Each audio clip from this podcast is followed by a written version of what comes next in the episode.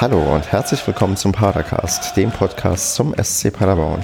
Mein Name ist Stefan, das ist Ausgabe 190 und mit mir dabei sind heute der Marco. Hallo. Und der Basti. Hi.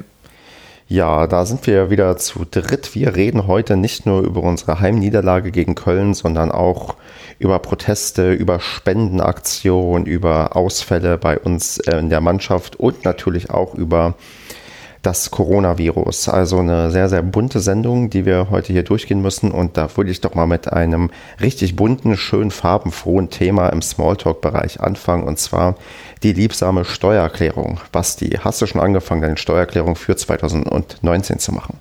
Ich habe sogar schon die Antwort äh, zurückbekommen mit den Belegen, die ich einreichen darf. Mhm. Marco, bist du auch schon fleißig dabei? Nee, hm, bin ich nicht. Ähm, ich muss auch gestehen, dass ich das nicht selber mache, sondern machen lasse. Und ähm, das dauert noch ein bisschen, bis das so weit ist, dass man das machen lassen kann. Hm, okay. Ist auch kein Spaß bei mir, ehrlich gesagt. Ja, das, das geht mir ähnlich. Ich lasse das nämlich auch machen und habe mich auch dazu entschieden, das sehr, sehr spät zu machen, da ich sehr, sehr wahrscheinlich für 2019 einiges nachzahlen muss und ich diese Kosten gerne nach hinten schiebe. Ich zahle voraus ist noch ein größerer Spaß. Ach, wunderbar, das ist natürlich großartig. Naja, deswegen ähm, gucken wir mal vielleicht in drei Monaten nochmal, holen wir uns nochmal ein Steuererklärungsupdate und dann schauen wir mal, vielleicht, dass uns Basti verraten kann, wie viele Millionen Euro er wiederbekommen hat. Wenn das dann schon geklärt ist. Super. Dann gehen wir mal zu dem ersten tollen Thema und zwar unser Heimspiel gegen Köln. Das erste, was wir machen, ist, ja, eine Voicemail vielleicht einspielen. Und zwar eine, die ich, da wir ja alle so faul sind, bin ich derjenige gewesen, der sich erbarmt hat, der nicht mehr im Stadion war, eine Voicemail direkt nach dem Spiel zu, aufzunehmen. Und die spiele ich jetzt mal eben ab. Ja, ich habe ja gehofft, dass es mit dem Joker klappt, wenn ich mir das Spiel von zu Hause anschaue und wir durch meine Abwesenheit gewinnen. Dem ist nicht der Fall. Wir hatten zwar den ja, magischen Rittermoment und man hatte kurzzeitig die Hoffnung, dass sich Geschichte wiederholt, dass es nicht passiert. Ja, immerhin hat Modest nicht getroffen, aber nichtsdestotrotz sehe ich jetzt so ziemlich sicher den Abstieg, unabhängig davon, ob Düsseldorf am Wochenende punktet oder nicht. Ich glaube, das war's und damit sollten wir uns langsam abfinden und trotzdem die verbleibenden Padercasts bis zum Saisonende vernünftig über die Bühne bringen. Was anderes sehe ich ehrlich gesagt gerade nicht. Enttäuschend, aber so ist es nun mal. Nächste Saison steigen wir wieder auf. Ja, da hört ihr mich und ähm, da würde ich gerne mal den Marco hören, der das mal einsortiert, auch mit seinem Hinweis hier, dass er mit äh, einem Statement, paar Pressekonferenz vor dem Spiel was. Ach so, das ist was ganz anderes. Du hast das viel zu früh, früh markiert, Marco. Nee, das, okay, das machen wir auch noch. Nein, dann äh, trotzdem, Marco, äh, ja, sortiere mal mein Statement ein. Wie, wie schlecht drauf war ich und ähm, wie viel schlechter drauf warst du in Relation dazu? Also du warst viel besser drauf als ich. Muss ich sagen. Vielleicht, weil ich auch ein, zwei Bierchen mehr getrunken habe als du, aber ähm, ja, ich stimme dir da schon zu. Das ähm, Thema ist für mich eigentlich jetzt komplett durch. Also wenn man die letzten beiden Spiele betrachtet, dann erwarte ich dann nicht, dass da noch viel passiert, also unabhängig davon, wer wo punktet oder auch nicht punktet. Ich glaube nicht, dass diese Mannschaft jetzt noch den Drive hat, da unten rauszukommen und auch das, was an Spielen noch vor uns liegt. Das wird sicherlich nicht die Masse an Punkte hergeben, die man ja die man braucht, um da irgendwie auch nur ansatzweise Richtung Relegationsplatz zu kommen. Für mich ist der Drops gelutscht, der Rest der Saison ist eine Bonussaison und ja, war ein Wunder, dass wir aufgestiegen sind. Wäre noch ein größeres Gewunder gewesen, wenn wir, wenn wir die Klasse gehalten hätten. Ähm, tja, ist halt so, wie es ist. Basti, kannst du dem etwas entgegensetzen? Äh, ich würde sagen, ich bin schon ein Stück weiter. Also ich habe ähm, quasi den, ähm, äh, ich würde auch unterstreichen, dass ich während des Spiels so ein richtiger alter, ich sag's mal, Mecker-Opa geworden bin. Also ich habe permanent die Körpersprache bemängelt, wie ich das auch schon gegen Mainz im Chat getan habe. Bei uns habe ich es im Stadion meinen umliegenden Leuten, die da, mit denen ich da stande, mitgeteilt, ähm, dass ich die Körpersprache zum Kotzen finde. Also es war echt, also nicht zum Kotzen, sondern dass ich enttäuscht bin, dass die Mannschaft so wenig Mut hat äh, vor allem im Vergleich auch zum Köln-Spiel im letzten Jahr, weil es ja, wie du schon gesagt hast, ja schon doch irgendwie so eine ähnliche Situation war. Ähm, Und ähm, ja, ich hatte dann irgendwie, bis wir das Anschlusstreffer, den Anschlusstreffer geschossen hatten, echt absolut miese Laune und war richtig stinkig. Ähm, gar nicht so sehr irgendwie jetzt so, also nicht so wie vor drei Jahren, als wir äh, aus der Regionalliga abgestiegen sind, äh, Quatsch, in die Regionalliga theoretisch abgestiegen sind. Da war ja wirklich noch mehr Hass und Frust dabei, sondern eher, ich fand es schade, dass die Mannschaft nicht das zeigen konnte, was sie kann. Und das war beim Köln-Spiel die ersten 70 Minuten echt weit drunter. Also was da an Fehlpässen gelaufen ist und Unkonzentriertheiten und das war, also da war ich echt wirklich schon mental zweimal abgestiegen. Und ähm, habe dann aber tatsächlich extrem viel Freude gehabt, als Rebeni diesen geilen Kopfball reingemacht hat nach einer geilen Prügerflanke. Und auch die Minuten danach, auch wenn sie überhaupt nicht die ersten 70 Minuten aufwiegen oder irgendwie, äh, ich hatte irgendwo gelesen, Krimi in Paderborn und so, ich fand uns schon klar unterlegen und äh, da helfen auch die letzten 20 Minuten nichts. Aber was, was ich halt irgendwie geil fand, war, okay, ein Jahr später, nach dem letzten Köln-Spiel, wir spielen eine Liga höher, wir sind deutlich die schlechtere Mannschaft, waren es im letzten Jahr eigentlich auch, aber haben halt besser gespielt, sage ich mal, für unsere Verhältnisse damals. Und habe mir gedacht, ey, das könnte eine echt eine geile nächste Saison geben, wenn man die Mannschaft halbwegs beisammen hält. Und habe jetzt, zwei Tage nach dem Spiel oder drei Tage nach dem Spiel, eigentlich schon wieder eine Menge Vorfreude auf die nächste Saison. Ähm, und ja, freue mich irgendwie darauf, ähm, mehr solche geilen Tore zu sehen von einem Srebeni und einem Pröger. Und habe mich dann doch irgendwie jetzt rückblickend, freue ich mich doch, ähm, ja, bin trotzdem irgendwie optimistisch, auch wenn ich nicht dran glaube, dass wir die Klasse halten, aber bin irgendwie glücklich. Weiß ich nicht. Dann, dann, dann, dann schön, dass du so optimistisch bist, dass die alle bei uns bleiben. Ja, das nicht, aber ich, ich weiß nicht, ich habe irgendwie, weiß ich nicht, ich bin irgendwie, ich fand dieser Moment zum 2-1 im Stadion, Ritter kommt rein, so wie ein magischer Moment, ja, ich fand das wirklich geil, die Mannschaft hat auf einmal wieder gekämpft und dann ist es mir eigentlich auch egal, ob wir absteigen oder nicht, weil das ist einfach der Fußball, die letzten 20 Minuten, auf den ich Bock habe und auch scheißegal, ob wir das Spiel verlieren oder nicht. Das, das meine ich einfach damit. Das hat Spaß gemacht zu gucken und ähm, war mir dann auch in dem Moment nicht egal, dass wir verloren haben, aber rückblickend sage ich ja, ich habe für dieses 2 zu 1 und das Kämpfen danach bin ich da gerne hingegangen.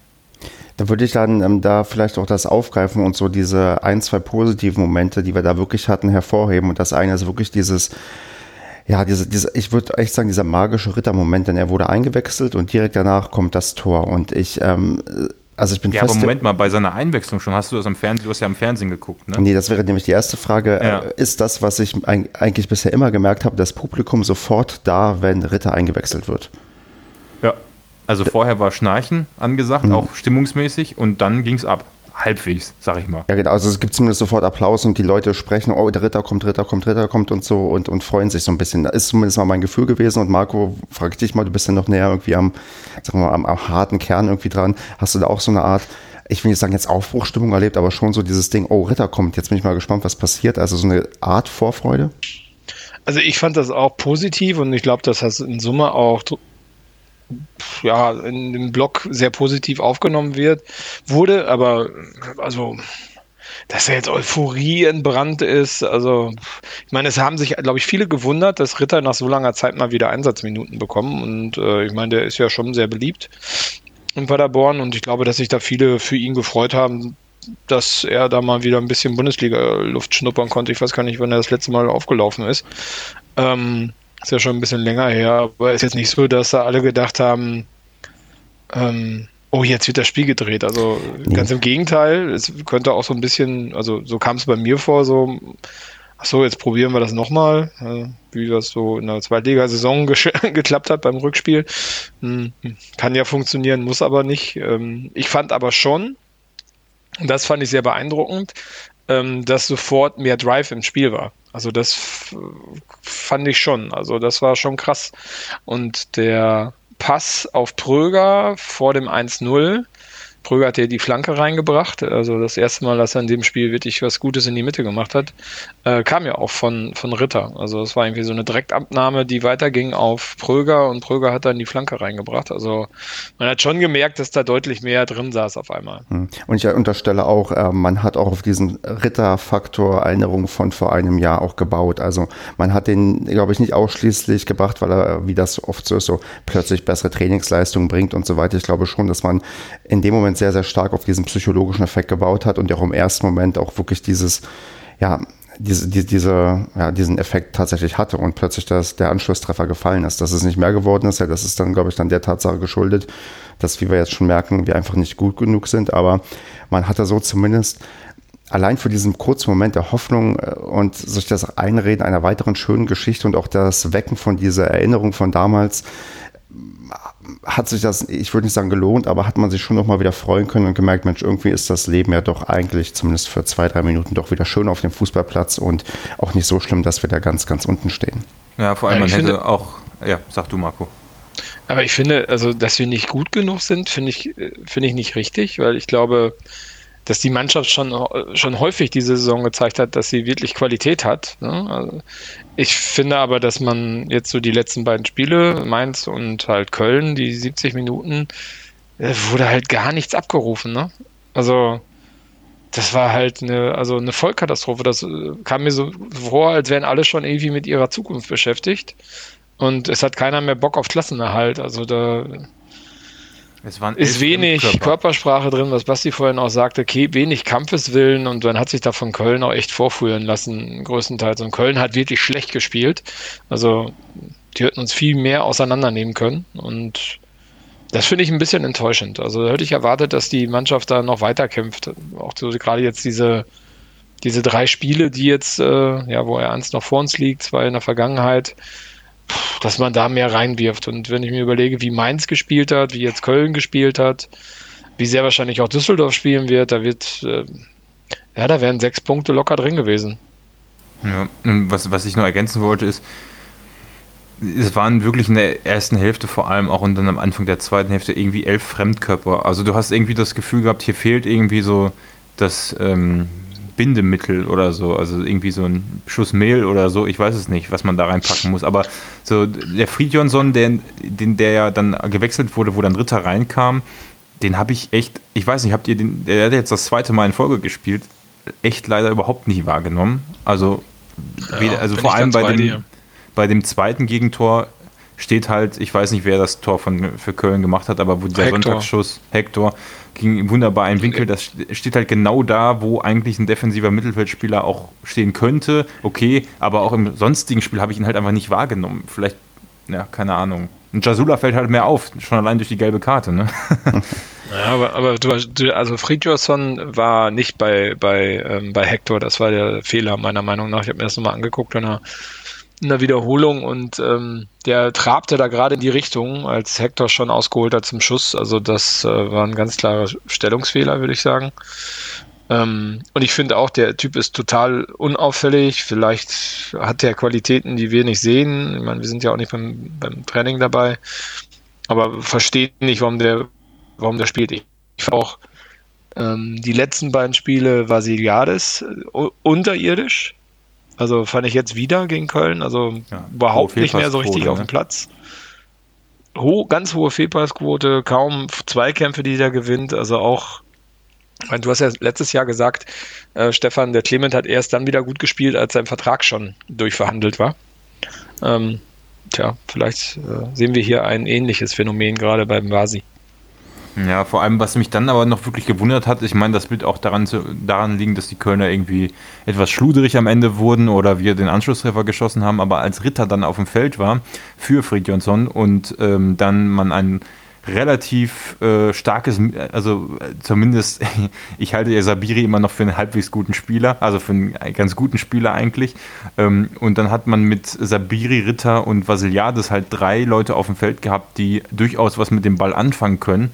Ähm, und ähm, das fand ich dann auch wesentlich, aber klar, wir haben dann das Tor gemacht, das Momentum war auf unserer Seite, aber ich fand irgendwie das deutlich stärker mit drei Mann im Mittelfeld äh, unsere Überlegenheit auf einmal als im, am Anfang des Spiels. Und wir hatten, glaube ich, das letzte Mal beim Freiburg-Spiel, wo wir wirklich mit so einer, mit einem relativ spielstarken zentralen Mittelfeld aufgetreten sind. Und ich habe mich gewundert, dass wir es danach nicht wirklich so oft probiert hatten. Also aber das kann auch wirklich jetzt nur dieser Effekt sein, okay, wir schießen dann, als Ritter reinkommt, zufällig das Tor und dann ist bei Köln ein bisschen die Muffe am Sausen und dann, ne, dass, dass das dann nur so aussieht. Aber ich weiß nicht, ich bin irgendwie Fan von drei spielstarken Män Männern im Mittelfeld. Weiß ich nicht, ich halte das für irgendwie gut, aber das ist nur meine bescheidene Meinung.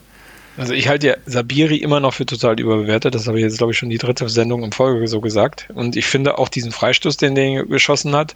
Ich meine, das Ding ist ja, hat äh, Horn ja ähm, dann noch an die Latte ähm, ab äh, ähm, fälschen können. Aber ich meine, warum schießt er denn in die Mitte vom Tor? Es ist ein komm, Freistoß also bei der, der Entfernung, komm, bei der Entfernung mittig aufs Tor. Also kann er nicht zwei Meter links oder rechts schießen, dann ist das Ding drin. Das hätte, da wäre Horn nie wieder angekommen. Und dann, was was den Torwart? Das ist aber das, was Basti meint, bei der Entfernung, da ist es eh nicht so einfach, den Ball aufs Tor zu bringen. Also das war schon ähm, nicht, das, also ich hätte nicht gedacht, dass der auch aufs Tor geht. Also das war schon auch gefährlich geschossen. Also klar, natürlich ist das jetzt für den Torwart nicht unbedingt der schwierigste Ball, aber also da würde ich mir jetzt keinen Vorwurf machen, dass die nicht irgendwie ein bisschen weiter nach links oder rechts gegangen ist. Das ist, glaube ich, dann doch zu anspruchsvoll, oder sind Ja, vielleicht hat das, dafür, vielleicht hat das so ein super Talent ist und der ja so viele tolle Qualitäten hat. Und vielleicht hat das, da vielleicht hat das ja auch, viel. sorry, vielleicht hat das ja auch versucht, ein bisschen weiter nach links und rechts zu ziehen, aber auf, auf, der Distanz ist halt die, die Streuung recht groß, da kannst du halt nicht ähm, Zentimeter genau raufhämmern. Er soll nicht Zentimeter genau draufhämmern, er soll nur zwei Meter genau draufhämmern. aber nicht in die Mitte vom Tor schießen. Ja gut, wenn er den Ball in der Wolken gejagt hätte, hätten wir nicht drüber gesprochen. Ne? Doch, dann hätte auch Marco drüber gesprochen. Der fragt, warum ja, geht der denn nicht aufs Tor? Ja, genau. Ich meine, er hat ja die letzten zwei Spiele, oder ne, das letzte Spiel zumindest, äh, immer seine Torschüsse haben sich ja nicht mehr gesenkt. Also er schießt ja immer von, von der Ferne drauf und mit der Intention, dass sich der Ball dann absenkt. Er hat ja diese komische Schutztechnik. Und das hat ja in Mainz auch nicht funktioniert. Da kann ich mich mindestens einmal daran erinnern, wo das Ding einfach nur ja, irgendwie äh, unter das Stadiondach geflogen ist. Ja. Also ich bin, ich bin mit dem ganzen Spiel so dermaßen unzufrieden und ähm, ich habe mich auch ehrlich gesagt auf den auf den Anschlusstreffer äh, oder über den Anschlusstreffer überhaupt nicht gefreut. Also ich glaube, ich war der Einzige, der drumherum eigentlich äh, gar nichts gemacht hat, weil ich mir gedacht habe, das reicht eh nicht. Also was soll ich mich jetzt freuen? Also das ja, also wird im Leben nichts mehr. Also auch wenn ich da äh, im gesamten Spiel voll dabei bin, dass wir nicht gut waren, aber da, also da mit ein bisschen Glück hätte man da schon noch ein, eine Bude machen können. Aber das ist halt auch wieder das bisschen Glück, was fehlt, um gegen Bayern über 90 Minuten das Unentschieden dann am Ende zu halten, gegen Dortmund den Sieg zu halten. Genau. Das ist halt alles das kleine bisschen. Ne? Genau, das Glück, das Quäntchen Glück, was wir einfach nicht haben in dieser Saison. Okay, ähm, wollt ihr noch sportlich viel analysieren, weil ich habe eigentlich nicht mehr so Bock drauf. Nö, alles gut. Aber was haben Weil gab es denn noch was? haben wir gesagt, der hat scheiße gespielt. Ne? Ja, was wir jetzt vielleicht nochmal kurz besprechen können zum Spiel ist, dass sich ja scheinbar Michael hat einen Muskelfaserriss, mhm. äh, Jimmy hat, äh, hat glaube ich, irgendwie eine Zerrung im mhm. Oberschenkel und Collins hat äh, Sprunggelenk verstaucht. Also herzlichen Glückwunsch. Da geht auch das jetzt los. Dass, äh, ich meine, wir waren tatsächlich vom Verletzungspech diese Saison weitestgehend verschont. Was ich auch so an Verletzungsstatistiken gesehen habe, hatten wir da schon ähm, zumindest kein Pech, sondern wirklich eher Glück, weil wir doch sehr, sehr wenig Verletzte hatten. Das kommt vielleicht jetzt und ehrlich gesagt, es ist jetzt auch egal. Also dann hast du vielleicht die Chance, tatsächlich noch ein paar Spieler mal dann zu bringen, die, die du vielleicht sonst nicht bringen würdest. Und ob wir nun gegen Leipzig 5-0 oder 7-0 verlieren oder 1 4 ist doch auch egal. Ja, halt ich weiß ich jetzt nicht, aber ja, ist halt schade, ne? Also vor allen Dingen jetzt, wir spielen ja jetzt gegen Düsseldorf und ähm, mit den dezimierten Kader, da wird das auch nochmal. Vielleicht auch, oder vielleicht heißt das ja auch, dass viele Leute jetzt auf einmal eine Chance kriegen, die vorher keine Chance hatten und da irgendwie. Evans zum Beispiel, oder wie er heißt. Genau. Und vielleicht sieht man die ja und vielleicht. Vielleicht macht das ja was. Ja. Spielt eigentlich auch Tim Manek für uns, weil den kannst du auch nochmal bringen. Tim Manek. Ist ein Witz. Ich glaube, der ist, ähm, ich habe ihn mal letztens gegoogelt, der spielt inzwischen äh, sehr, sehr unterklassig, nur noch so hobbymäßig, wenn ich das richtig ähm, erspäht habe. Ja, war so, das nicht zu Drittliga-Zeiten?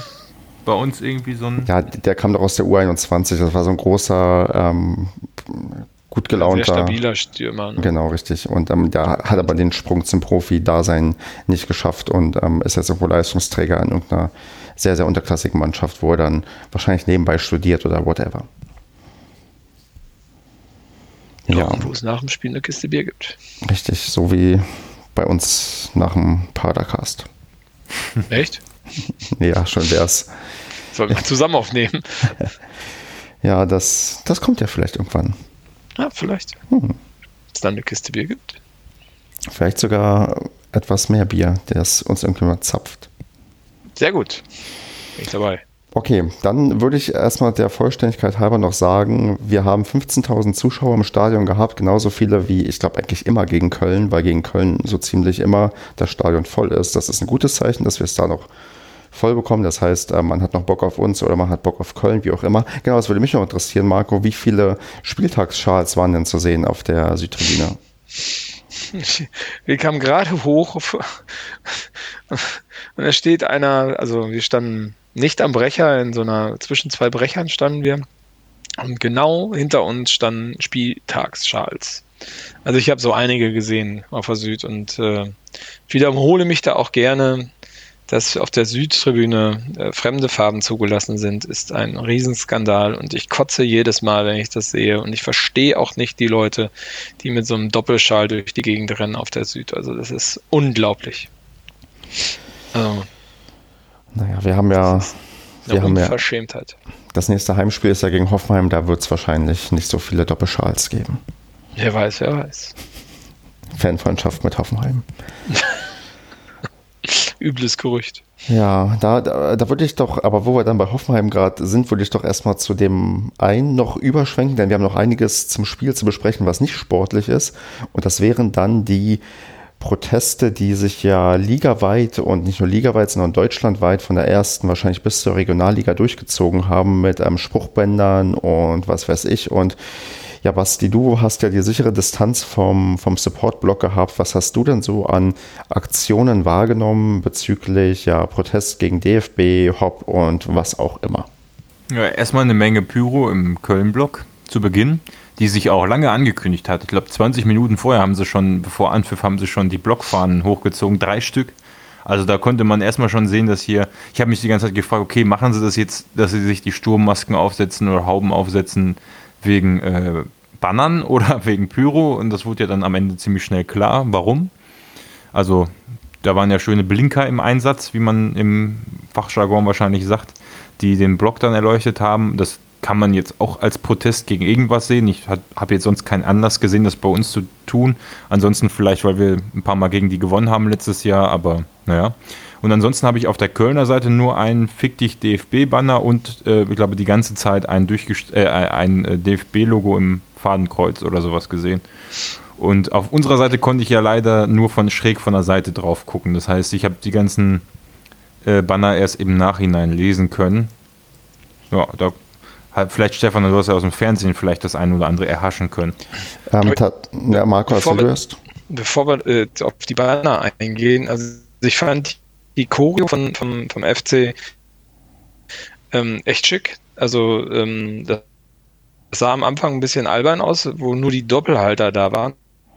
Aber durch die Blinker und durch Verteilung des Ganzen war das wirklich schön. Also das sah, sah sehr gut aus. Also mit wenig Mitteln sehr viel Eindruck hinterlassen, würde ich sagen. Okay, und wer, Marco, ich habe dir einen Hinweis geschrieben, dass du leckst, während du da probierst, das in den Griff zu bekommen, sag ich ähm, nebenbei mal, was für Spruchbänder ähm, zu lesen waren, denn die gibt es auf der ähm, Supporters Paderborn-Seite. Und ich lese einfach mal vor. Das eine war ein Vierzeiler. Da stand drauf, ähm, nach Affenlauten du, du wenn der Bonze heult, macht ihr Blöcke zu, eure Doppelmoral kotzt uns an. Und Beleidigung Wendler, egal, Beleidigung Hopp, Skandal. Und es gibt noch, und dann gibt es noch eins, ähm, ein, ähm, gab es noch ein Gedenkspruchband für jemanden, der äh, anscheinend ähm, äh, verstorben ist. Auch das sei noch erwähnt. Aber man hat äh, sich zumindest darauf zurückgezogen, keine Fadenkreuze zu zeigen und auch niemals jetzt jemanden irgendwie sagen wir, unter der Gürtellinie zu ähm, beleidigen.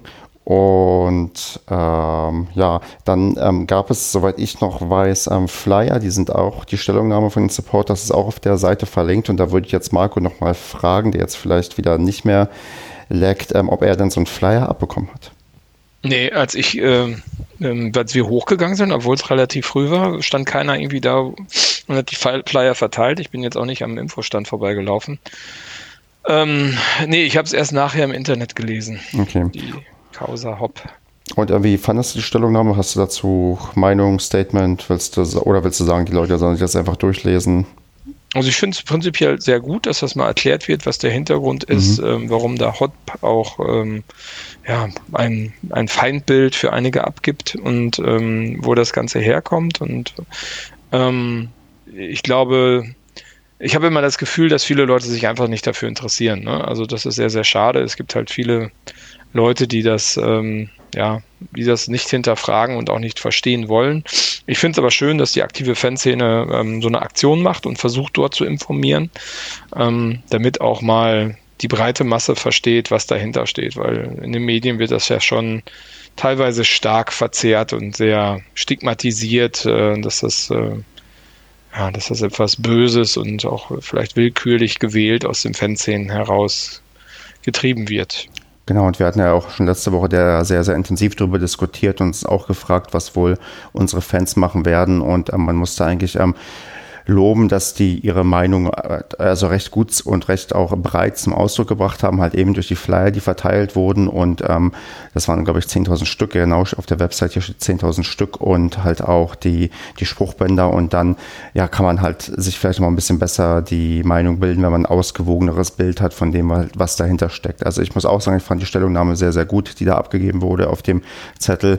Problem ist natürlich, ähm, das wird aber auch äh, heraus, äh, heraus ähm, aus, auf dem Zettel, dass, dass das ein komplexer Sachverhalt ist und den kannst du mal nicht eben in zwei Zeilen packen, sondern musst halt da schon ein bisschen länger ausholen. Und das haben die, denke ich mal, probiert bestmöglich ähm, zu lösen. Hoffe auch, dass dann zumindest der eine oder andere erreicht wurde und man sich dann halt ja vielleicht noch mal ein bisschen mehr Gedanken macht, ähm, inwiefern das zu verstehen ist, dass ähm, man dem DFB oder vielleicht Dietmar Hopp nicht so wohlgesonnen ist und dann diese scheiß DFB-Wechselgesänge, die man übers Fernsehen übrigens sehr gut gehört hat. Ich habe ja mir das am TV oder im Stream bei The Zone angucken müssen, ähm, dass das auch vielleicht gar nicht so ungerechtfertigt ist und man den, ja, die, die Anliegen dann ein bisschen besser versteht.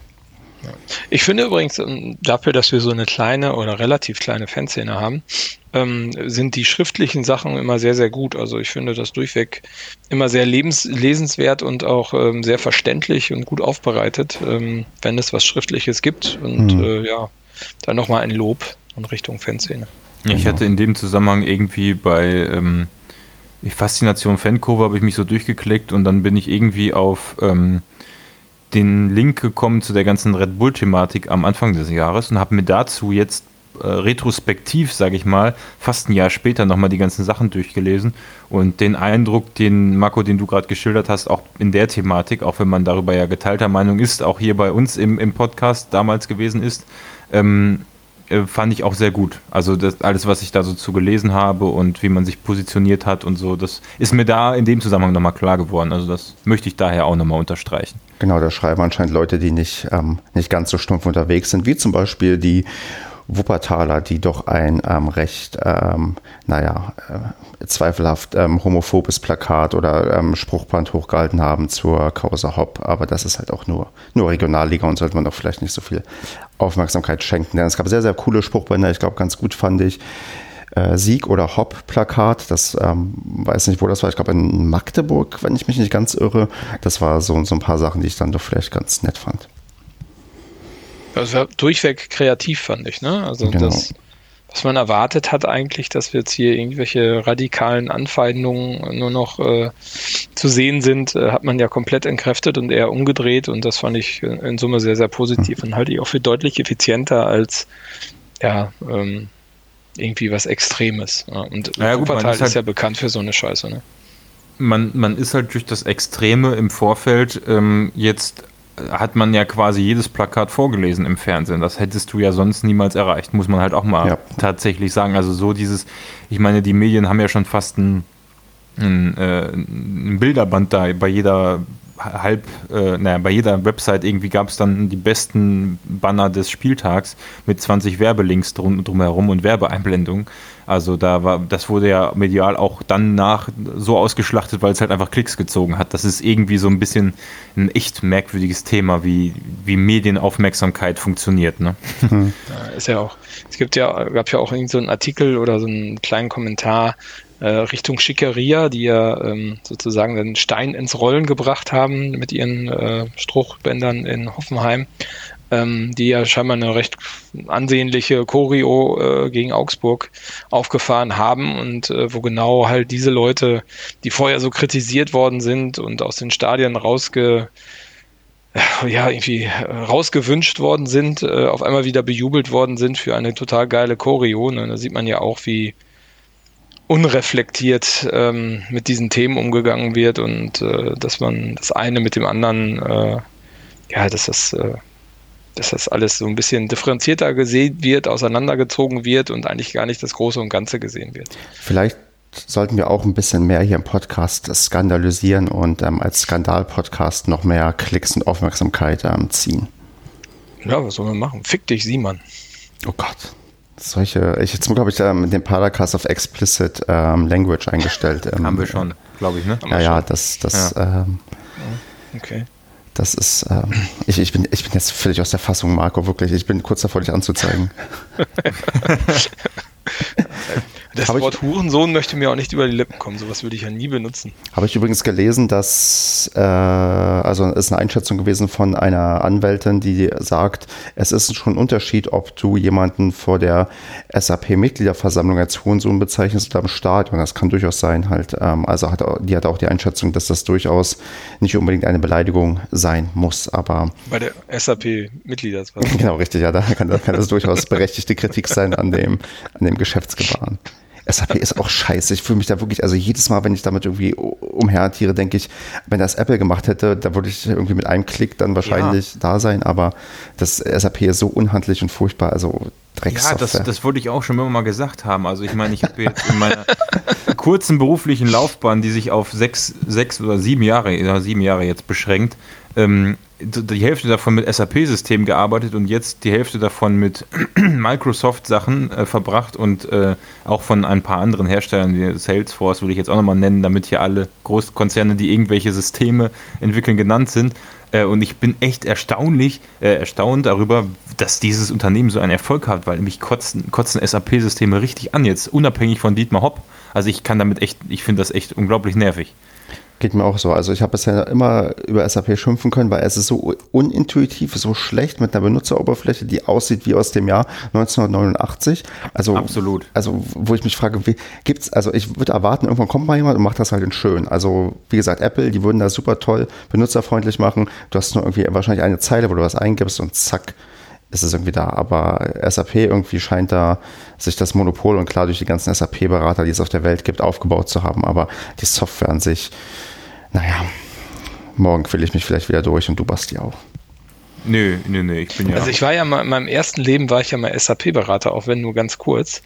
Und ähm, das alte R3, das war schon interessant wenn man sich da ähm, durch den ABAP kobt, äh, kommt man sich sozusagen debuggen bis in den Kern rein, mehr oder weniger. Das äh, war dann auch teilweise mal notwendig. Und äh, man, das ist dann so aufgebaut, dass man auch die Originalkommentare der SAP-Entwickler sieht, die teilweise auch wirklich alt sind in den Systemen. Und das, da kann man wirklich interessante Sachen lesen, die da drin stehen. Also das ist, das ist so, dann sind, ist so Geschichte wirklich in Software kompiliert. Ähm, und äh, es ist wirklich interessant, was Leute da alles so reingeschrieben haben. Also so richtige SAP-Entwickler von früher, die wussten, wie man sich da rein debuggt und was die spannenden Sachen äh, sind, die man sich da durchlesen kann. Also da sind ganze Dialoge abgebildet in den Codes, wo diskutiert wird, was man jetzt noch baut und was man nicht baut und ob man es lieber weglässt und ob jetzt der Fehler noch schlimm ist oder nicht. Also das ist schon spannend. Boah, die SAP Chronicles. Ich sehe schon die Verfilmung mit Veronika Ferres und äh, irgendeinen anderen deutschen. Ja, der größte Flop im Jahrhundert. genau.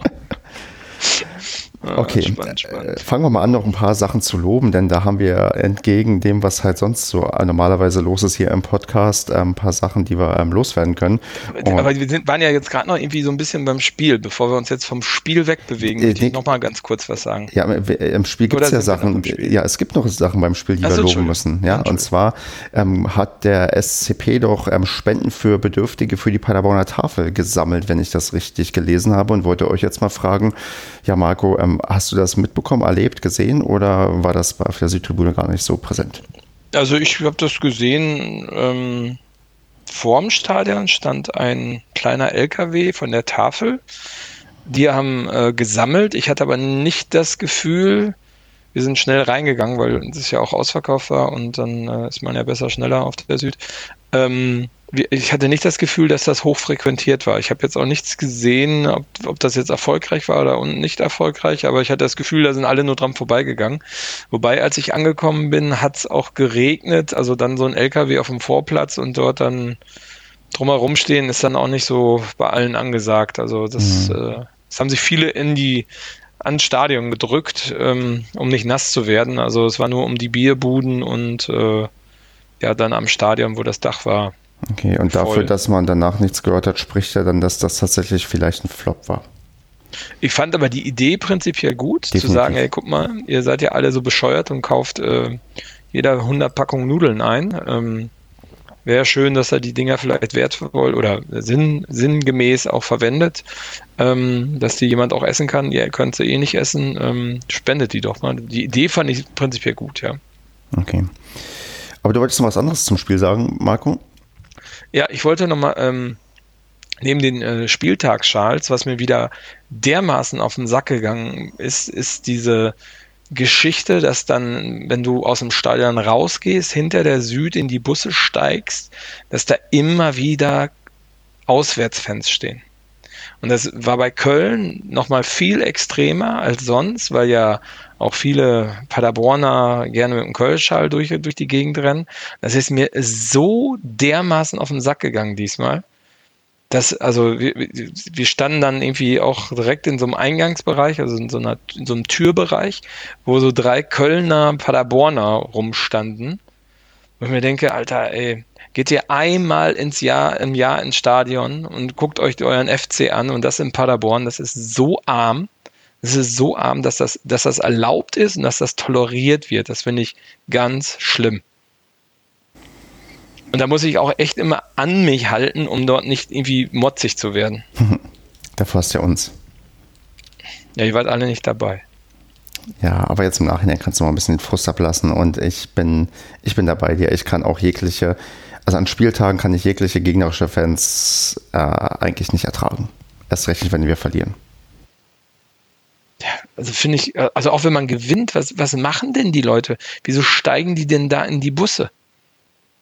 Ich also verstehe das. Nach Hause müssen wahrscheinlich und dass der beste und schnellste Weg ist. Ja, aber nicht für Gästefans. Hm. Egal, ja, wo die sitzen. Vielleicht, ja, genau. Vielleicht sitzen sie halt direkt, ähm, ich weiß nicht, was neben Q kommt. Wahrscheinlich R. Äh, und kommen daher, wer weiß. Ja, klar, die sitzen da in der Ecke oder vielleicht sogar noch auf der, auf der Haupttribüne in der Mitte mhm. oder so, aber ey, dann geht doch irgendwo anders hin. Oder wartet oder keine Ahnung. Schrecklich. Ganz schrecklich. Okay. Haben wir sonst noch was zum Spiel, Marco? Nö, zum Spiel selbst jetzt nichts mehr. Okay. Basti, hast du noch was zum Spiel? Nee. Dann machen wir trotzdem jetzt mit dem Lob weiter und auch da würde ich erstmal wieder auf, ach, ich äh, nehme Basti zu selten ins, äh, ins Gespräch rein, aber das liegt daran, weil Marco hier auch in meiner Anzeige oben steht. Ähm, ja, Marco, du willst oder du oder du willst, glaube ich, oder wir wollen noch was loben und zwar, äh, was vor dem Spiel stattgefunden hat und zwar in der Pressekonferenz, oder? Ja, aber das kann der Basti auch loben. Hat er das denn mitbekommen? Ja, er hat er es mitbekommen, aber nee, ich glaube, es geht um die ähm, Aussage von Hornberger, in dem sich dann, in dem, wir hatten das ja letzte Woche ähm, ja auch unter anderem thematisiert, nämlich, dass sich vom DFB jetzt äh, vor einen Milliardär gestellt wird und äh, man in dem Zusammenhang ja häufig auch in den Medien oder vor allem auch von, von der, vom DFB und DFL aus gehört hat, dass man sich gegen sämtliche Formen von Rassismus stellt, wo ich jetzt sage, der Sprung von Hopp auf Rassismus kann man anzweifeln, aber ähm, der Herr Hornberger hat dann in der Pressekonferenz vor dem Spiel nochmal ähm, einen grundsätzlichen Standpunkt von dem Verein, äh, von, von dem SCP sehr gut dargestellt, nämlich, dass man sich auch gegen sämtliche Formen von Rassismus, äh, ich weiß nicht, ob er jetzt explizit Antisemitismus und alles noch aufgeführt hat. Ähm, und ähm, genau, das ist halt eine Stellungnahme, die wir sonst relativ selten von dem Verein gehört haben und auch oft hier selten. kritisiert haben. Ich selten bis gar nicht. Und äh, deswegen ist das. Nie?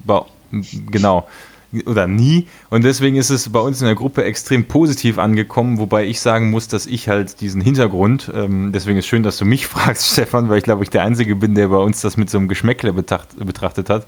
Ich das Ganze vor dem Hintergrund jetzt äh, der Causa Hopp so ein bisschen, ähm, ja, also ich finde es nicht unglaubwürdig, weil ich glaube, ich glaube dem Verein das schon zum gewissen Grad, aber ich ähm, hätte das gerne auch nochmal ähm, unabhängig, also vielleicht in dem, wenn so ein Zwischenfall, wo wir nicht hoffen, dass der nochmal passiert, wie bei dem Hertha-Spieler passiert, in dem Zusammenhang würde ich es etwas glaubwürdiger finden ja, als dann. Aber ich glaube, das war auch eine ganz klare ähm, Ansage, die in, äh, aufgrund von Hanau getätigt wurde. Ich glaube, die war auch unabhängig vorgesehen, weil das war die das erste Heimspiel, was wir hatten nach Hanau. Wir hatten ja ähm, nach dem Attentat äh, nur Auswärtsspiele und man konnte bis dahin sich quasi nicht so ähm, positionieren. Also das ist, glaube ich, äh, der Grund, warum das dann nochmal explizit gesagt wurde. Und ich würde auch gerne widersprechen, noch kurz bei dem Ding nie. Also man kann nicht sagen nie, weil wir positionieren uns schon, aber halt nur in dem ähm, ja, Mindest, sagen wir, Mindestmaß. Also wenn der DFB oder die DFL einen Aktionstag hat, sei es auch jetzt irgendwie der,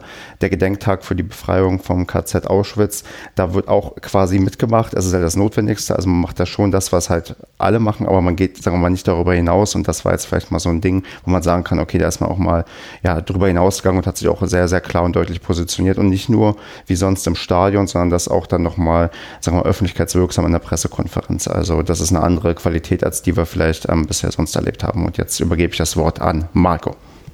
Genau, also genau, man macht immer diese Pflichtveranstaltungen mit. Ich glaube, da kann man auch gar nicht ausscheren. Wenn man das dann nicht macht, wird man, keine Ahnung, direkt abgestiegen in die Regionalliga vom, vom, vom DFL. Ähm, aber äh, genau, ich habe noch nie erlebt, dass dieser Verein unabhängig davon, dass es eine Aktion gab, äh, diese Aussage getätigt hat. Und äh, der, der genaue Wortlaut äh, Rassismus, Faschismus, Homophobie und andere Formen der Menschenfeindlichkeit widersprechen unseren Werten. Finde ich schon mal ganz cool und ist ja, wischt auch mal dieses Thema Politik gehört nicht ins Stadion vom Tisch, meiner Meinung nach, weil mhm. das auch schon ganz klar eine sehr politische Aussage ist. Ja? Also finde ich extrem, extrem gut. Ähm, ich habe das auch zum Anlass genommen, den SCP eine E-Mail zu schreiben dazu. Und was meint ihr, was die Antwort war? Mm, wir machen das immer so. Schon immer so. Wir sind nix. schon im, nix. Nix. Also ich habe Martin Hornberger eine E-Mail dazu geschrieben, die sehr positiv formuliert war und äh, ich habe mich bedankt für dieses Statement. Leider war die Antwort nix. Vielleicht hat er die Woche Urlaub gehabt. Vielleicht kommt die Antwort noch. Ja, ganz ehrlich, es war genau die Antwort, die ich erwartet habe. Ja. Dann, dann, dann ist das so, aber trotzdem kommt ja so, so, so ein Feedback an und ähm, vielleicht antworte ich auch nicht immer auf alle ähm, Paracast-Feedbacks, äh, die wir bekommen. Ich, ich habe bis jetzt auf jedes Feedback geantwortet. Ja, ich bekomme ich ja nur nie eins. Nein, aber äh, also mir egal, also ob der, ob der jetzt der Martin Hornberger dann die E-Mails liest oder nicht und mir schreibt oder nicht, ist mir im Endeffekt glatte. Ich finde das ähm, sehr positiv. Genau, das ist ja das Wichtige, also herausstellen, okay, wir sind, ähm, wir sind sehr froh, dass das, glaube ich, ähm, sich so deutlich ähm, bekannt wurde und dass ein Wortlaut gerade nochmal zitiert. Das ist schon eine, eine, eine Aussage, die, glaube ich, an Deutlichkeit ähm, nicht zu überbieten ist und ähm, dafür dafür stehen auch wir weiter ein und ja, und gucken mal, ob da vielleicht nochmal in Zukunft sowas, ähm, ja, solche Statements öfters abgegeben werden. Ich hoffe nicht, dass es dazu einen Anlass gibt, weil das sind tendenziell ja sehr, sehr schlimme Anlässe.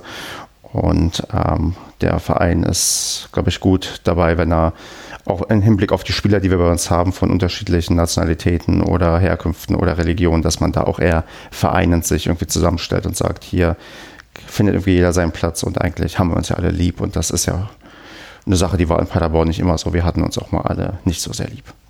Das stimmt. Okay, dann würde ich noch ähm, die Fanszene ähm, loben, denn die haben auch auf ihrer Seite, die sind sehr aktiv gewesen in den letzten Tagen, einen kleinen Artikel ähm, veröffentlicht, ähm, da sie zur Weihnachtszeit Spenden gesammelt haben für das ähm, Hospiz in, ah, ich habe jetzt leider hier Paderborn-Höxter ist, glaube ich, der, der, das Gebiet. Das, das Mo mobile Kinderhospiz Paderborn-Höxter ist das, genau. Genau, danke, Solltest du kennen, da haben wir auch schon mal für gespendet. Richtig, richtig, ich weiß, aber ich, ich habe den Namen leider, den komplette, die komplette Bezeichnung nicht mehr ganz auf dem Schirm gehabt, aber das ist richtig und haben auch die die, äh, ja, die Fans halt gesammelt zu Weihnachten. Es sind wohl 9000 Euro zusammengekommen, die da jetzt endlich übergeben werden konnten. Äh, man muss endlich sagen, weil es gab schon einen Termin, glaube ich, im Januar, der aufgrund von äh, äh, diversen Problemen verschoben werden muss. Da steht, glaube ich, im Artikel auch drin, warum. Aber das Geld ist jetzt da, damit die Leute nicht denken, da hat man irgendwie Geld gesammelt und das ist jetzt in Pyrotechnik äh, geflossen. Nein, das Geld ist eins zu eins angekommen. Es waren noch ein paar Spieler mit da, die das übergeben haben. Und ähm, ist eine super Sache, dass die Fanszene sich da irgendwie eingesetzt hat und ähm, ja, das auch, ja, auch die guten Sachen macht und nicht immer nur immer, wo wir in letzter Zeit so gerne auch geschimpft haben. Da sieht man, dass da auch sehr vieles ähm, ehrenamtliches Engagement da ist und ähm, das sich dann auch in solchen Werten niederschlägt und ähm, kann man auch nur loben. Deswegen, also Hut ab. Ja, auch eine tolle Idee, gerade das Kinderhospiz zu wählen. Genau. Ja, dann das nächste große Thema, was ähm, eher nicht so positiv besetzt ist, aber was wir auch besprechen müssen, nämlich das Coronavirus. Denn äh, Stand jetzt ist bisher noch kein Spiel abgesagt worden. Wenn man aber so liest, ähm, ist es sehr, sehr wahrscheinlich, dass das passieren wird. Und da wir in den verbleibenden neun Spielen, ich glaube fünfmal in NRW spielen, viermal zu Hause, einmal auswärts in Düsseldorf, ist es sehr, sehr wahrscheinlich, dass wir das ein oder andere Spiel unter Ausschluss der Öffentlichkeit ähm, ja nur verfolgen können, denn ähm, die DFL hat sich schon positioniert, die Spiele werden auf jeden Fall stattfinden, unabhängig davon, ja, was quasi die Gesundheitsämter sagen. Außer natürlich die Gesundheitsämter sagen, auch die Spieler dürfen nicht aufs Feld, dann geht das natürlich nicht. Aber, oh, Breaking News, äh, Marco, was hast du hier gerade hinzugefügt? Ähm, wenn ich das richtig sehe, ich habe das gerade bei Twitter gelesen, ja, es hat der äh, Erfolgsfan gepostet und ich habe das gerade nochmal verifiziert. Der Ticketverkauf gegen Hoffenheim wurde eingestellt. Du kriegst keine, keine Tickets mehr gegen Hoffenheim und ich bezweifle stark, dass das Thema ausverkauft ist. Richtig, und das ähm, spricht dafür, dass wir in zwei Wochen auch nicht gegen Hoffenheim spielen werden, dass das recht ähm, ja, wahrscheinlich ist. Bevor wir darüber mal reden, ähm, ich habe mir hier mal vorgenommen, ähm, ganz, ganz kurz mal zu sagen, warum das sinnvoll sein kann, was da gemacht wird. Und danach können wir nochmal ganz kurz vielleicht in die Diskussion gehen. Jetzt kommt halt, ich würde fast sagen, ein wissenschaftlicher Vortrag von mir, denn ich bin ja Nein, ich bin kein anerkannter Experte, aber ich habe mich da jetzt auch in den letzten ähm, Tagen intensiver mit der Thematik mal beschäftigt, vieles gelesen, auch ähm, einige Podcasts von ähm, Virologen gehört und ähm, würde erstmal den NDR-Info-Podcast mit dem Dok Professor Dr. Christian Drosten empfehlen, der das ähm, sehr, sehr anschaulich und gut erklärt, ähm, was die Probleme sind, was die Herausforderungen sind. Und da würde ich einfach mal gerne kurz was ähm, zusammenfassen, wenn es für euch beide okay ist. Absolut. Gerne. Okay. Bühne frei für Stefan. Ach, sehr schön. Ich, ich, ich mag es ja, Vorträge zu halten.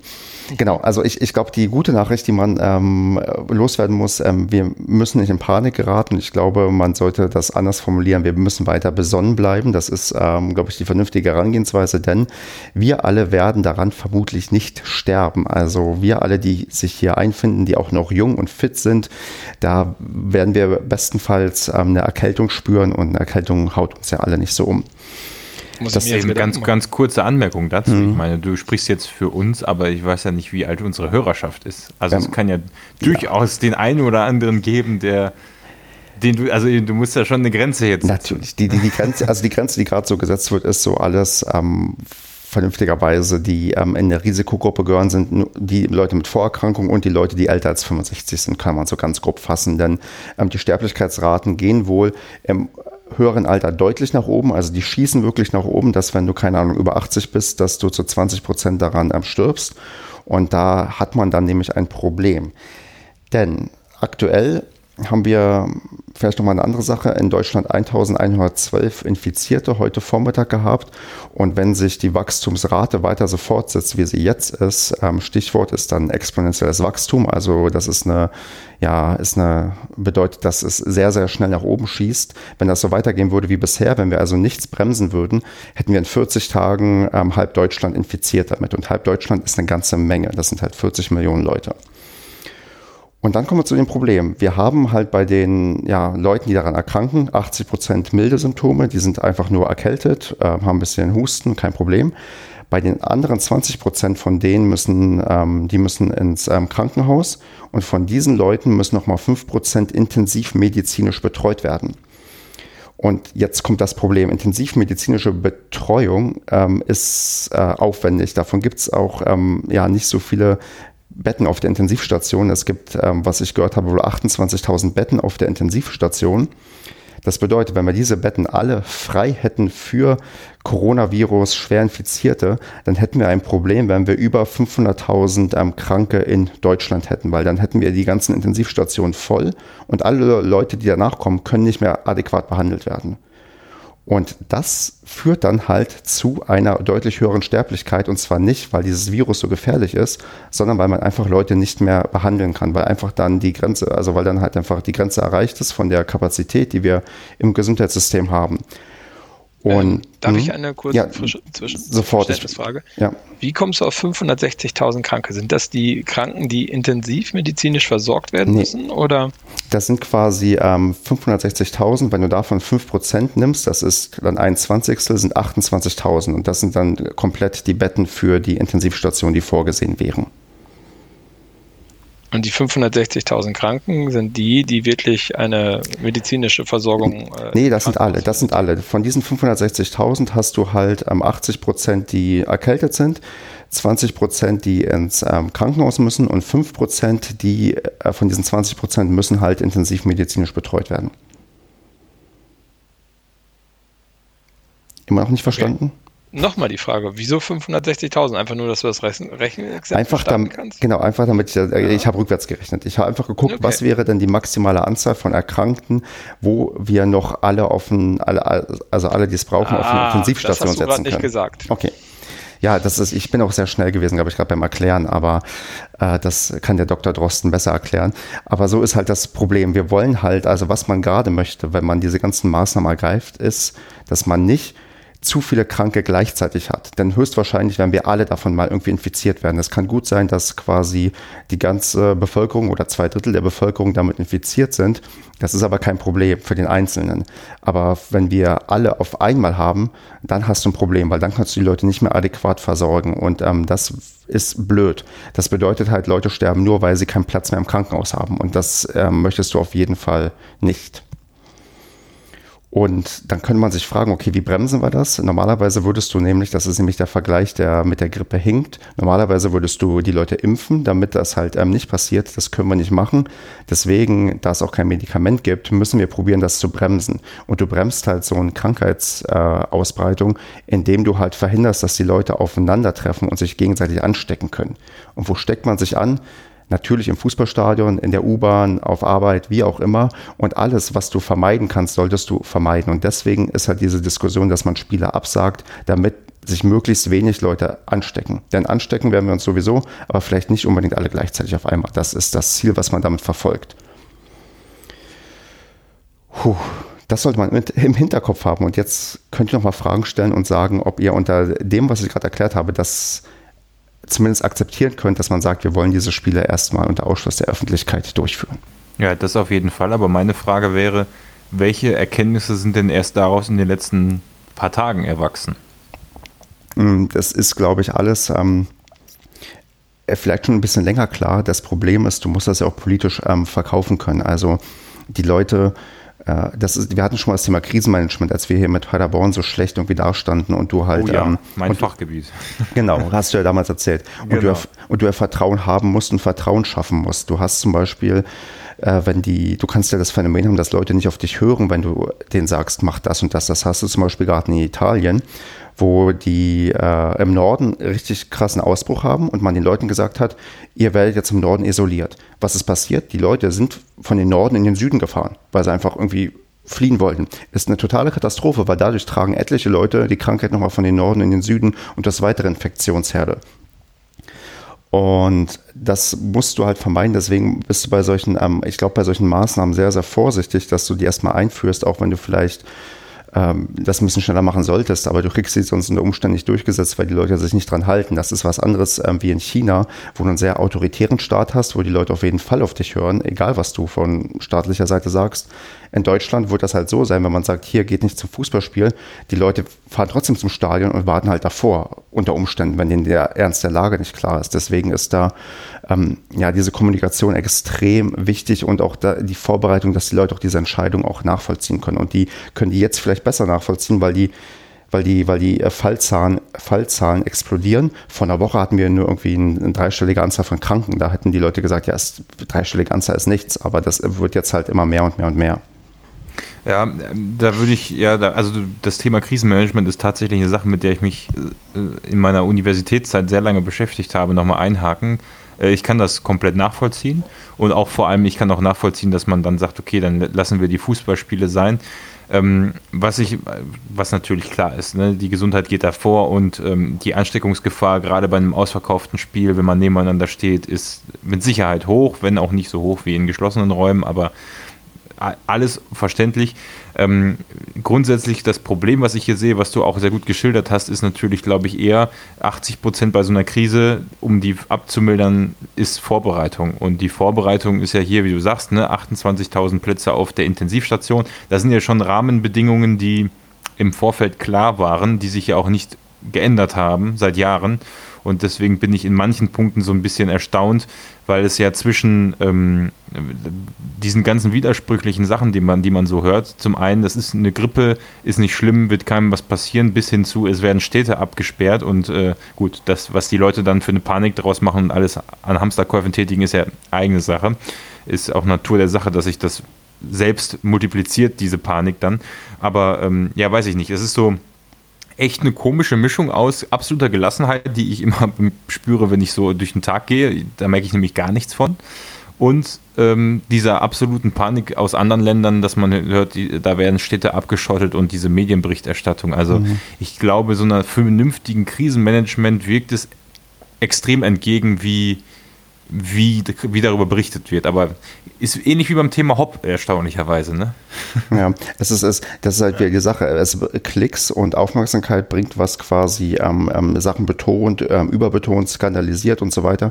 Deswegen, ich, ich habe jetzt mit meiner also ich, ich hoffe, dass ich jetzt niemanden Angst gemacht habe, weil man, wenn man sich diesen Podcast von NDR Info anhört, dann wird man tendenziell beruhigt. Also man hört da halt Fakten, wie es ist, ohne dass da irgendwie zu viel aufgebauscht wird, aber ohne dass gesagt wird, okay, wir müssen eigentlich nichts ändern, weil das stimmt auch nicht. Man muss schon achtsam sein, aber ähm, man darf trotzdem besonnen bleiben und ähm, tendenziell für die einzelne Person existieren jetzt keine elementaren Gefahren. Das, die, das Ding ist halt, dass ähm, alte und schwache Menschen wohl in Zukunft, ähm, dass man ein bisschen besser auf die aufpassen muss und da vorsorgen muss, dass die auch adäquat behandelt werden können. Und ähm, das ist dann wieder eine gesellschaftliche Aufgabe, dass man da halt nicht jetzt den, den Egoisten raushängen lässt und ähm, denkt, okay, infiziere ich mich früh damit, ähm, dann habe ich es hinter mir und bin immun, das, das, das bringt halt gar nichts. Also das bringt für dich vielleicht was, aber das ja, macht das, andere Leute das krank. das sagt äh, ähm, der gute Mann auch in dem, ähm, in dem Podcast, dass ähm, eine gewisse Immunität dadurch eventuell hergestellt wird,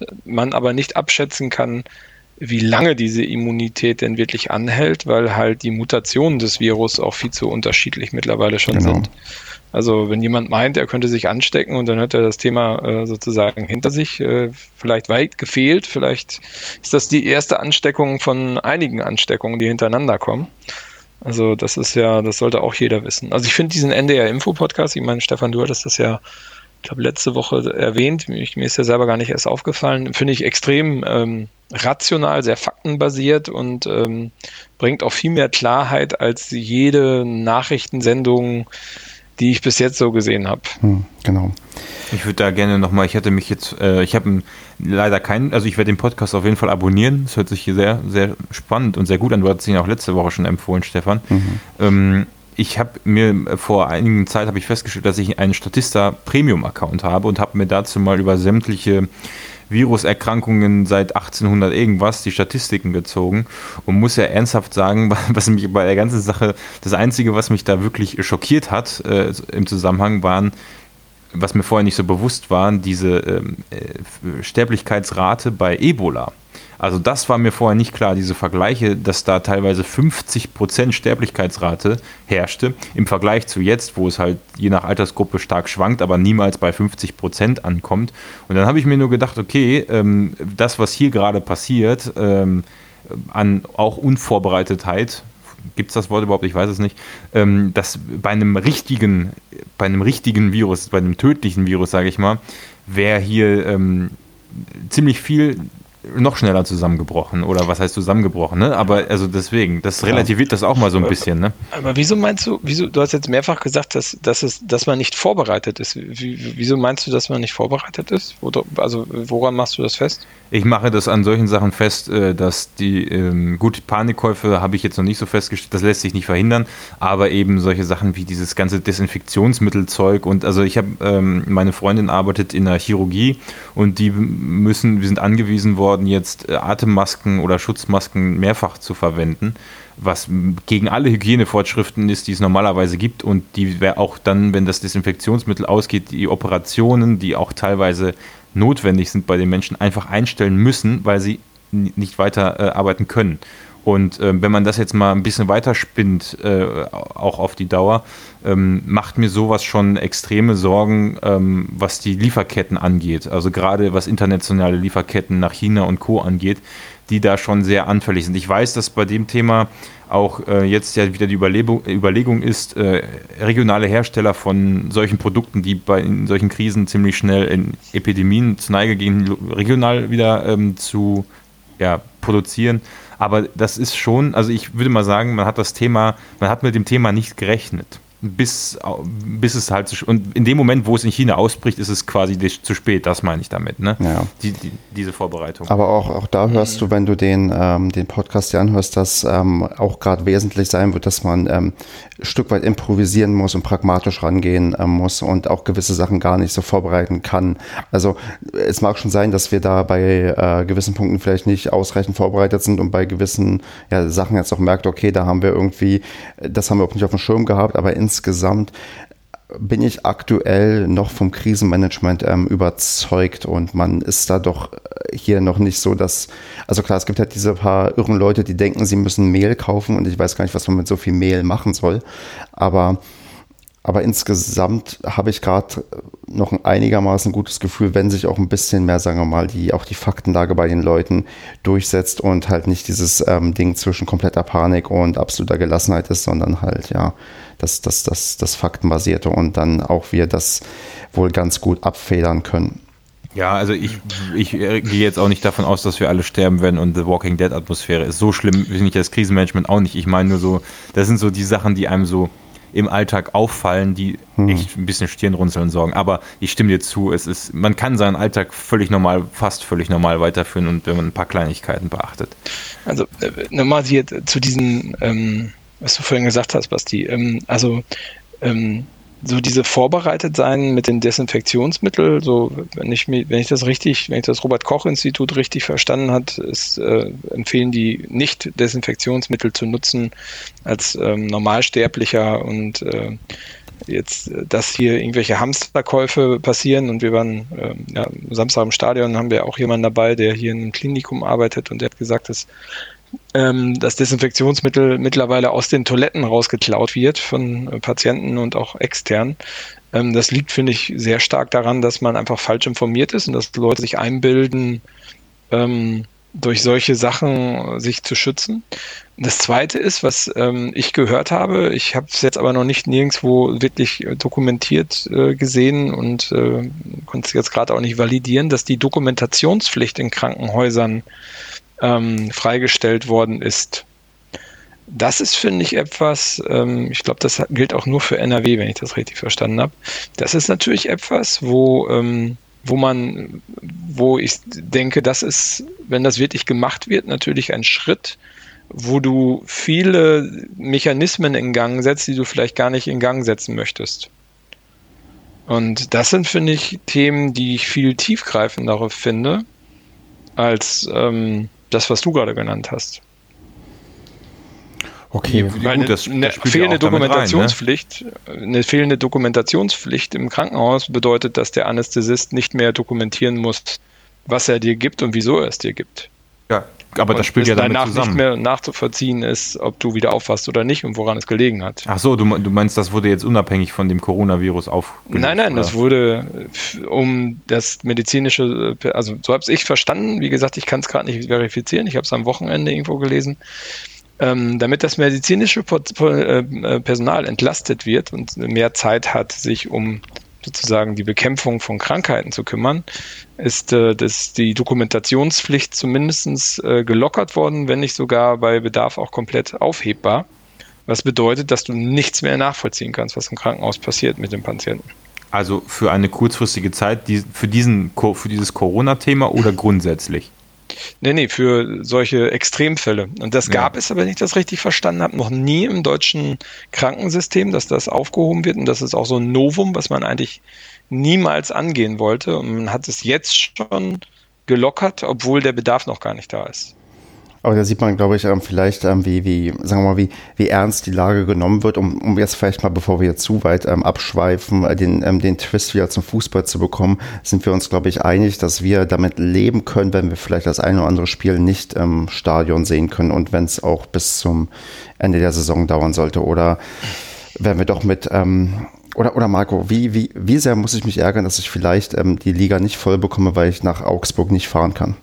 Nun gar nicht. Das ist, na, ich meine, das ist, sollte unser kleinstes Problem sein, weil es ein Hobby ist und es ist nur Sport. Und ähm, ich glaube, dass, dass man, wenn man dadurch diese Ausbreitung des Viruses verzögern kann, ähm, ist allen mitgeholfen. Und äh, interessanterweise hat man ja immer gesagt, dass man den Spielbetrieb nicht einstellen kann, beziehungsweise die Spiele nicht verlegen kann. Ich habe gerade gelesen, dass die Serie A den Spielbetrieb komplett eingestellt hat. Ähm, mir war nicht bewusst, dass die nichts mit der Europameisterschaft zu tun haben. Also da auch da, lieber DFB, liebe DFL, es geht ja auch scheinbar in anderen Ländern anders. Und vielleicht sollte man das ganze Thema einfach mal zwei Wochen aussetzen. Das ist wahrscheinlich sogar gar keine so blöde Option, aber du weißt doch, die brauchen alle Planungssicherheit. Wir Fans brauchen das übrigens Ja, nicht. Geld Wir, vor allem, ne? Ja, Geld ja, brauchen das- die vor allem. Gut, wir gucken mal, würde ich sagen, und äh, haben jetzt, glaube ich, das Thema erstmal ähm, ausreichend ähm, gewürdigt und hoffentlich sensibilisiert, damit auch jetzt Verständnis da ist, dass wir, ja, dass die Gesundheit am Ende vielleicht doch ähm, vorgeht von, insbesondere von den Leuten, die es da wirklich, wirklich schwer erwischen kann. Und hört alle den NDR-Info-Podcast. Also, wenn Marc und ich ihn empfehlen, dann ist das das Beste, was ihr machen könnt. Ich empfehle ihn auch blind, ohne dass ich ihn bisher gehört habe, aber werde es heute nachholen. Okay. Dann noch weise ich hier auf die Trikotversteigerung des SC Paderborn hin, der nach dem ähm, Tod von der Nichte von Streli Mamba jetzt mit einer Aktion einen Verein unterstützt, der, glaube ich, auch äh, für solche ja, Fälle gerade da ist, um den Familien Halt zu geben. Es gibt, äh, das verlinke ich in den Shownotes, eine Trikotversteigerung, wo die Preise schon echt ordentlich angezogen haben. Also das wird äh, nicht, wird auf jeden Fall teuer, wenn man sich da diverse Trikots ähm, sichern möchte.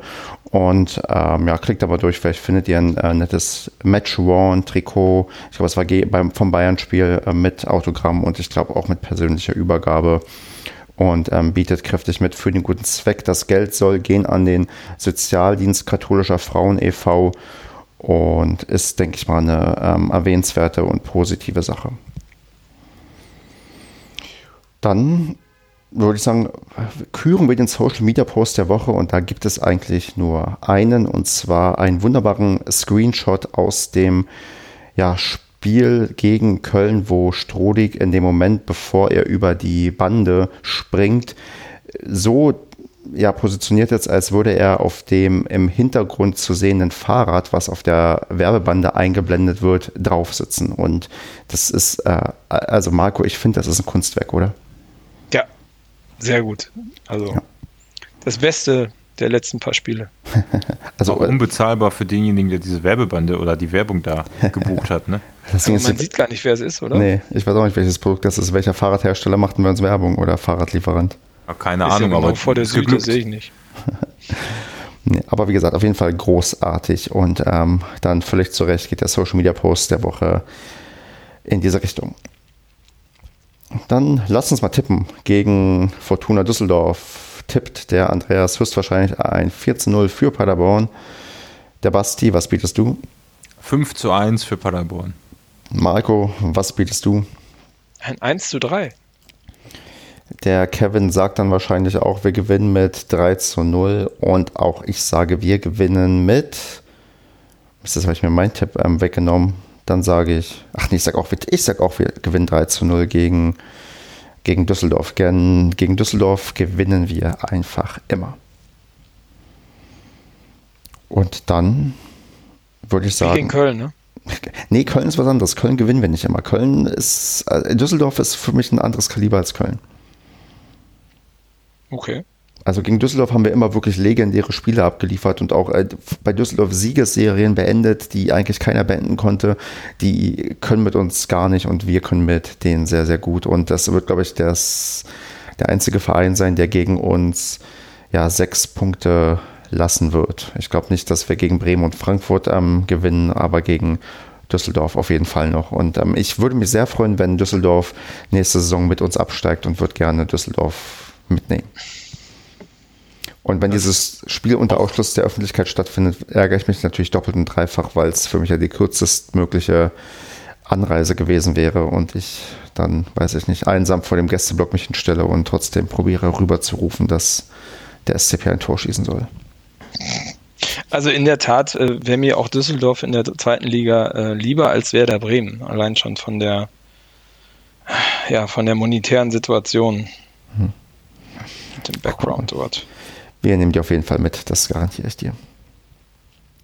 Okay, Leute, dann würde ich sagen, ähm, haben wir doch eine nette Folge aufgenommen. Ein paar, also ich finde erstaunlich viele positive Sachen und die sollten wir im Hinterkopf behalten, wenn wir die nächsten Wochen noch genießen, denn eigentlich ist doch alles gut bei uns. Und bis dahin sage ich, ja, bis nächsten Montag, da bequatschen wir dann unseren Auswärtssieg gegen Düsseldorf. Macht's gut. Bleibt Auf gesund. Auf ne? Wiedersehen. Ne? Ja, bleibt gesund. Genau. Kopf hoch. Ciao, ciao. Ciao.